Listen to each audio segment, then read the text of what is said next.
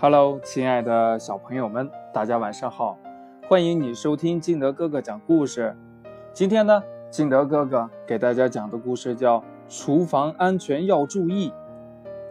放假是件多么快乐的事情啊！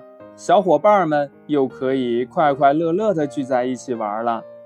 牛妞妞兴高采烈地说：“我们来玩过家家吧！”虎壮壮撇撇嘴说。过家家有什么好玩的？要玩呀，就玩真的。嗯呃，玩真的呀？猪小弟疑惑地问。对呀，我们来玩小厨师的游戏，做出可以吃的饭菜。好啊好啊！牛妞妞和猪小弟都迫不及待地同意了。三个小厨师七手八脚地摘菜、洗菜。切菜，一切准备就绪。牛妞妞开始炒菜了。炒着炒着，锅里突然“呼”的起，一下子就冒起了火来。啊！牛妞妞吓得大叫起来，连锅铲也掉到了地上。快走开，我来灭火！哼哼！猪小弟舀起一瓢水就要往锅里倒，不要！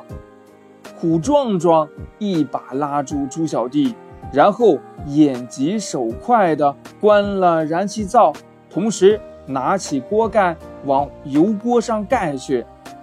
不一会儿呢，火熄灭了，油锅里冒出一股呛人的油烟。猪小弟捂着鼻子问。啊，为什么不能用用用水灭火呀？虎壮壮解释说：“这油啊，油比水轻，要是用水去灭的话，油会浮在水面上继续燃烧，很容易引起火灾的。”见猪小弟不相信，虎壮壮又说：“我叔叔是消防员，不信呢。”我们可以去问他。嗯，于是呢，三个小伙伴跑到消防队里找虎叔叔。虎叔叔得知他们的来意后，就把他们领到一个实验室里。这个实验室是一个模拟的厨房。虎叔叔让大家穿上防护服，然后亲自点燃油锅，接着往油锅里倒了一瓢水。油锅瞬时窜出一道冲天的大火龙啊，把实验室的屋顶都给熏黑了。幸亏大家都穿了防护服，要不然呢，后果不堪设想啊！啊！猪小弟见状，吓出了一身冷汗，心里想呀，不知道有多庆幸那瓢水没有倒进油锅里呀。故事讲完了，亲爱的小朋友们，那你知道如果是炒菜的时候，嗯，油锅着火了，应该怎么处理了吗？